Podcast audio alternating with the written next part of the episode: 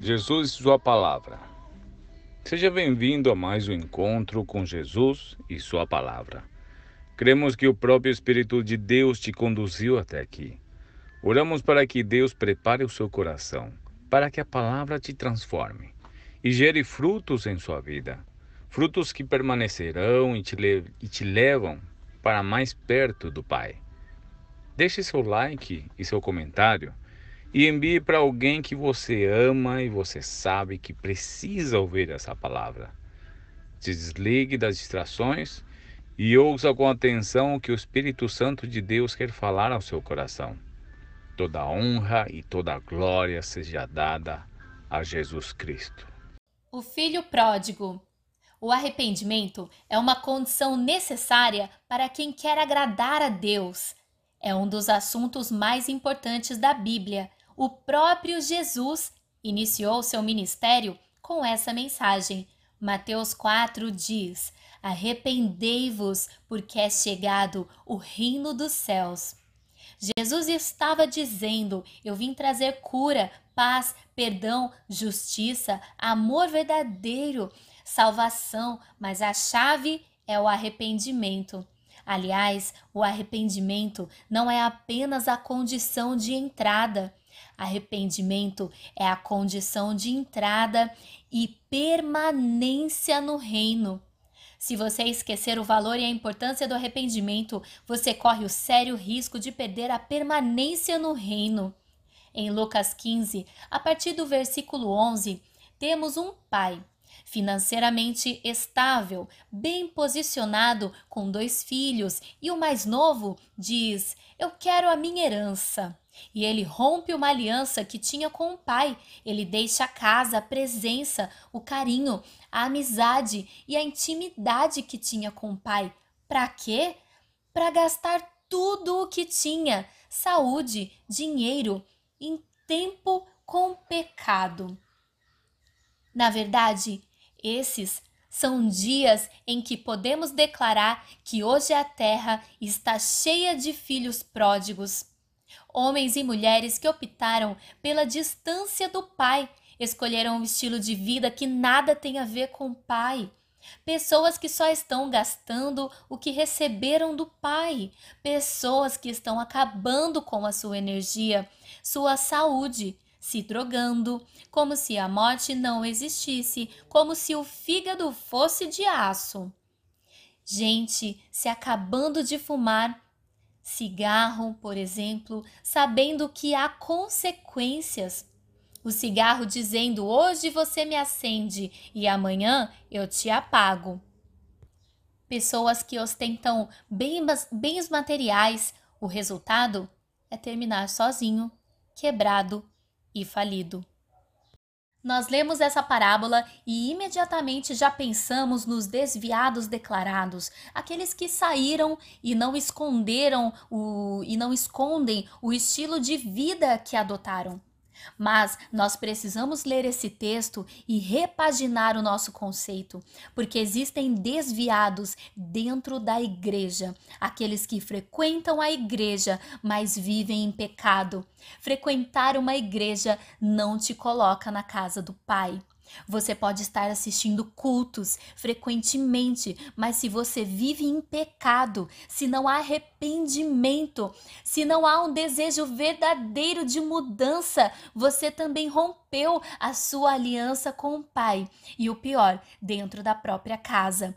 Você escolheu o pecado sem sair da igreja. Você não precisa parar de frequentar uma igreja para se desviar. É só começar a pecar eu posso ser um pastor, um pregador, um diácono, posso estar super envolvido com as coisas da igreja, estar com a mão na massa, mas se eu pecar, eu rompi com Deus.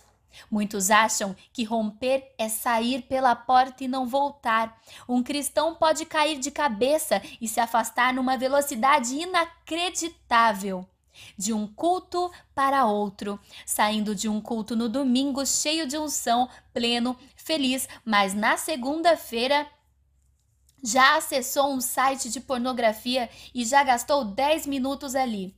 ou quarta-feira ou sexta-feira, no sábado, e você não vai mais sentir a presença de Deus. Pode ser qualquer outro pecado. Mas chega em casa depois do culto e grita com a esposa, ou solta um palavrão. Em uma semana você passa a ser um filho pródigo. Mas, como cada escolha traz as suas próprias consequências, logo o dinheiro acabou e veio uma crise. E foi trabalhar com o quê? O filho pródigo foi a, a trabalhar como ajudante no chiqueiro, comendo ração dos porcos. Que humilhação!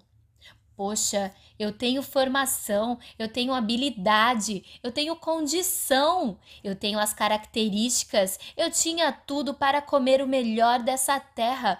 Deus não está sendo justo. Deus?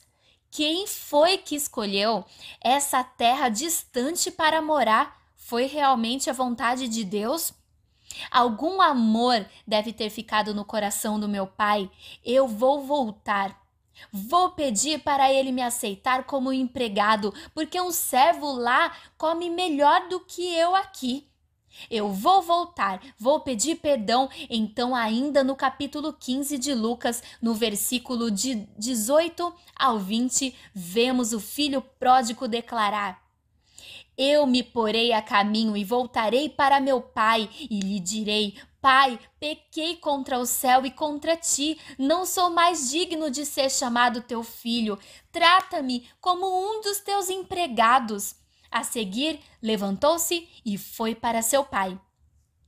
É assim que o arrependimento começa, de dentro para fora.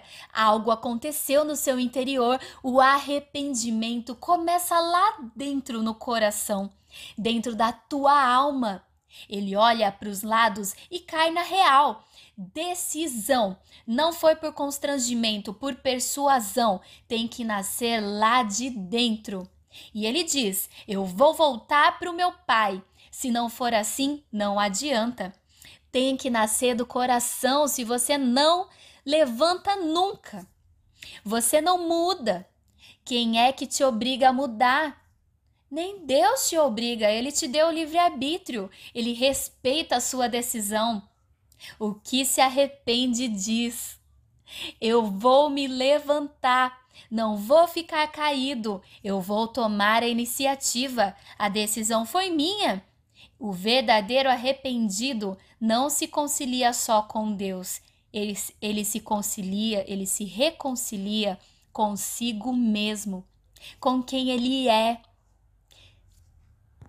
com quem ele machucou na caminhada, com quem ele derrubou por aí.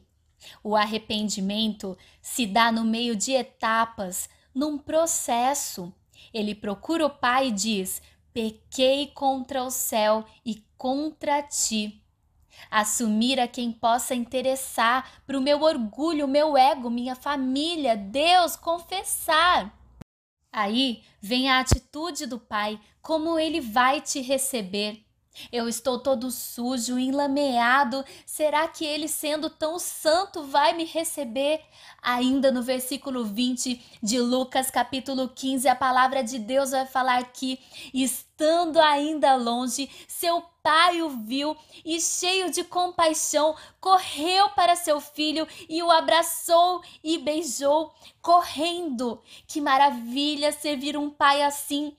Tão maravilhoso servir um Deus de misericórdia que conhece o teu coração, que te ama. Eu vou repetir.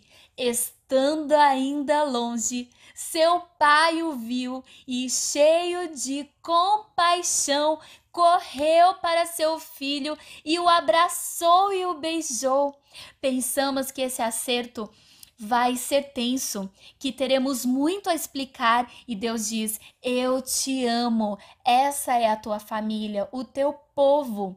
Em Salmos 32, 5 diz: Então reconheci diante de ti o meu pecado e não encobri, encobri as minhas culpas. Eu disse: Confessarei as minhas transgressões ao Senhor, e tu perdoaste a culpa do meu pecado. O filho, segundo o texto, é mais do que bem-vindo. Diz o texto: Mas o pai disse aos seus servos: Depressa, tragam a melhor roupa e vistam nele. O profeta Zacarias fala da necessidade de trocar as vestes, e está lá em Zacarias 3, do 1 ao 4. Depois você pode ler. E para quem não sabe, Zacarias não é só o nome de um dos integrantes dos Trapalhões, está na Bíblia e ele foi um profeta. Você é um tição tirado do fogo. Você é de Deus. Satanás não vai destruir a tua vida, não. Vestes sujas simbolizam uma vida afetada pelo pecado, contaminada. Deus é justo. Estar com as vestes sujas é legalidade. Não adianta você falar do amor de Deus se suas vestes estão sujas. Não basta ser bom, se comportar direito e ter revelação da palavra. As vestes precisam estar limpas. Como vemos em Isaías 1,16: Lavem-se, limpem-se, removam suas más obras para longe da minha vista. Parem de fazer o mal.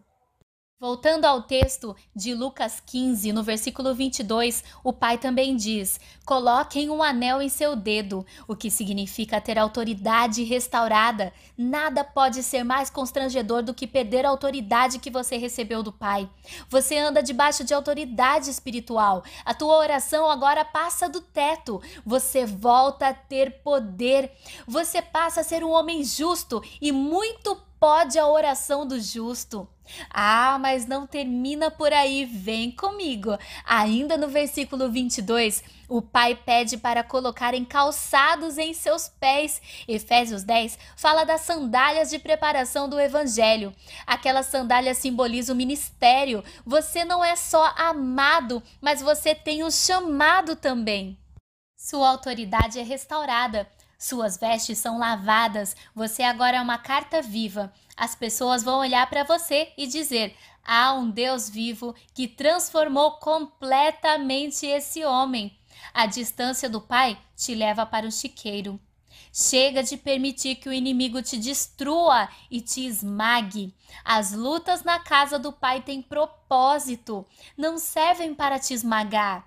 E para finalizar, ele teve a alegria restaurada, ainda nessa passagem mais adiante, no versículo 23 e 24. Tragam o novilho gordo e matem-no. Vamos fazer uma festa e alegrar-nos pois este meu filho estava morto e voltou à vida, estava perdido e foi achado, e começaram a festejar o seu regresso. Festejo, alegria. Deus tem alegria de verdade para você, e essa será a tua força.